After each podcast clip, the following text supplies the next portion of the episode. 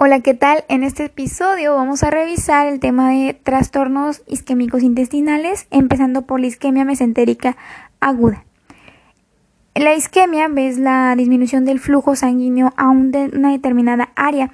En este caso es a donde irriga la, arteria mesentérica y pues esta isquemia tiene dos orígenes. Puede ser una oclusión arterial o una oclusión eh, a una isquemia no oclusiva. En el caso de la isquemia secundaria a una oclusión arterial, tenemos dos eh, formas de, que se origine. Puede ser de origen emboligénico, que es alrededor del 50 al 60%, y de origen trombótico. estas eh, entidades afectan principalmente a viejitos, o sea, personas de edad avanzada.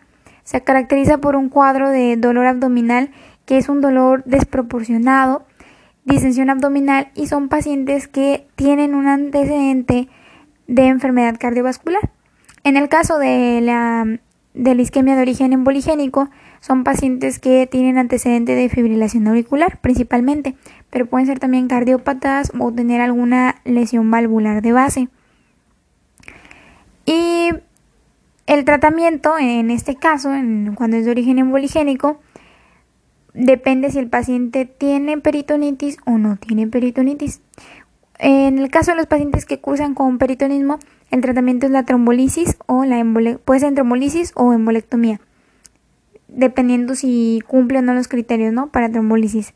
Y ya si tiene si tiene peritonitis es embolectomía más cirugía de control de daños, que se refiere a la cirugía de control de daños, pues eliminar todo ese tejido intestinal que está desvitalizado, o sea que ya no va a funcionar.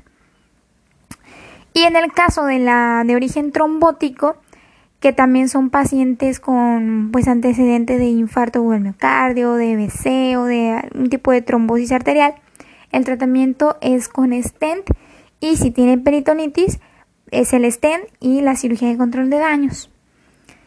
Entonces, eh, esto es en cuanto a la isquemia por oclusión arterial.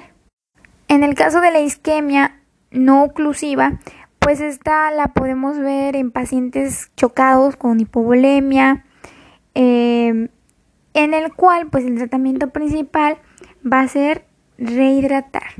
Y también en pacientes que tienen eh, tendencia a, generar ateromos eh, de origen aterogénico y, pero el tratamiento es igual, es rehidratar al paciente. Y algo que también se puede ver en estos pacientes son las evacuaciones en grosela, pero esto igual en, cualquier patología que genere isquemia en el intestino se van a ver. Al haber una disminución del flujo sanguíneo, el epitelio, cuando ya no se puede compensar, el epitelio empieza a descamarse, y entonces esto le da la, las evacuaciones el aspecto de grosela o de jalea.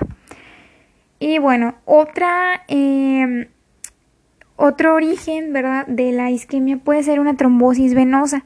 En este caso se asocia a pacientes con hipertensión portal, pacientes sépticos o con estados de hipercoagulabilidad, que pueden ser eh, pacientes con obesidad, eh, embarazadas o que por alguna razón pues cursan con un estado hipercoagulable.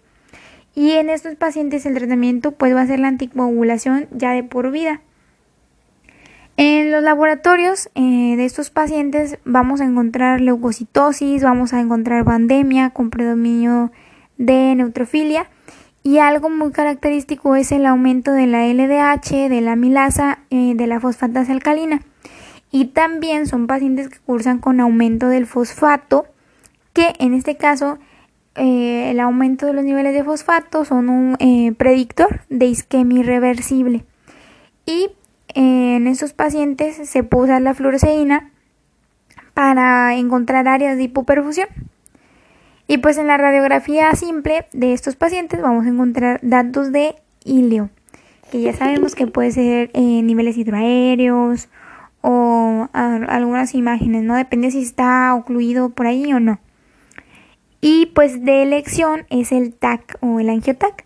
En este caso eh, vamos a ver la oclusión de los vasos arteriales, puede haber engrosamiento de la pared, puede haber neumatosis intestinal, eh, gas en vena porta, o el realce de la, mucosa en la pared intestinal, ¿verdad? Por pues, el contraste.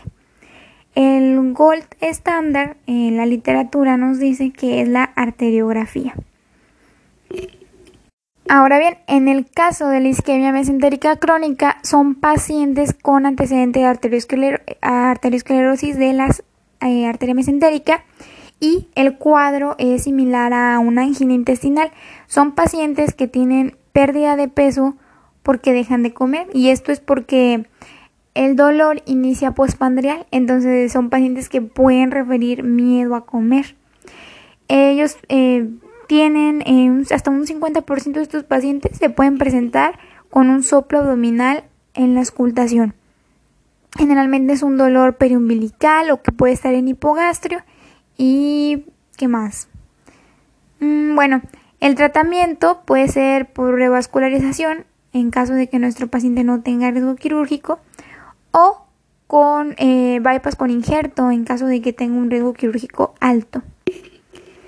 Y bueno, el, paciente, al paciente se le puede administrar eh, papaverina, que es de sustancia, se aplica de forma intraarterial y ayuda a aliviar el vasoespasmo, entonces puede controlar esa, esa angina intestinal. Y por último tenemos a la colitis isquémica, que esta puede ser oclusiva o no oclusiva. Cuando es oclusiva, pues hace referencia a un émbolo, a un trombo. Y pues la no oclusiva es de origen, pues ya dijimos, hipovolémico. O sea, todas esas patologías que generan un, bajo flujo. Insuficiencia cardíaca por deshidratación o por el uso de vasoconstrictores. Eh, la forma más común de isquemia es la de tipo no transmural o transitoria. Esta, eh, la colitis isquémica afecta pues al colon, pero es más común encontrarla en el ángulo esplénico. Y eh, también es característica ya en, viejitos que tienen antecedente de cardiopatía, de diabetes o insuficiencia renal crónica. La diferencia de la, a la isquemia mesentérica es que en la colitis podemos iniciar con un tratamiento conservador, que puede ser rehidratar, este, un tratamiento expectante. Ya si no responde a esto, entonces sí, o si ya tiene eh, gangrena el, o está gangrenado el intestino, pues sí se realiza una resección que puede o no eh, hacerse con anastomosis.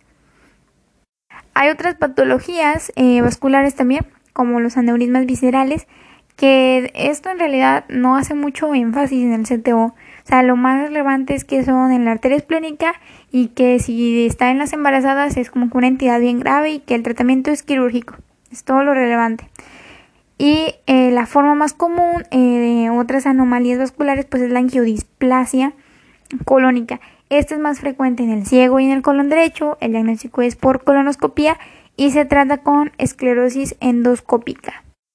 Y básicamente eso es lo más relevante de los trastornos isquémicos intestinales. Yo te recomiendo que eh, le des una leída también el CTO. Viene muy, viene muy sencillo, o sea, muy corto el tema. Y, y nada, pues si tienes alguna sugerencia o alguna duda que te pueda ayudar a resolver, pues ya sabes mi Twitter, que siempre lo digo al final, es arroba Karen bajo y también te recomiendo que cheques en YouTube. Hay otros videos, ¿verdad? O sea, yo no soy la única fuente de información. Eh, a mí me gustan unos videos de, de Red Médica. Puedes checarlo. O también de Médico que se respeta. Que hecho yo me inscribí al Patreon de Médico que se respeta porque se me hace como que te da mucha, mucha información. Y también eh, Rumbo Médico. Sí, son mis canales como que mi, mi top. Entonces también chécalos y, y pues nada, hasta aquí vamos a dejar ese tema y pues a ver qué, vemos en el siguiente episodio. Seguramente voy a seguir con cirugía, tengo que acabar todavía cirugía y ya después veremos temas de otorrino y algunos temas de oftalmo. Gracias por escucharme.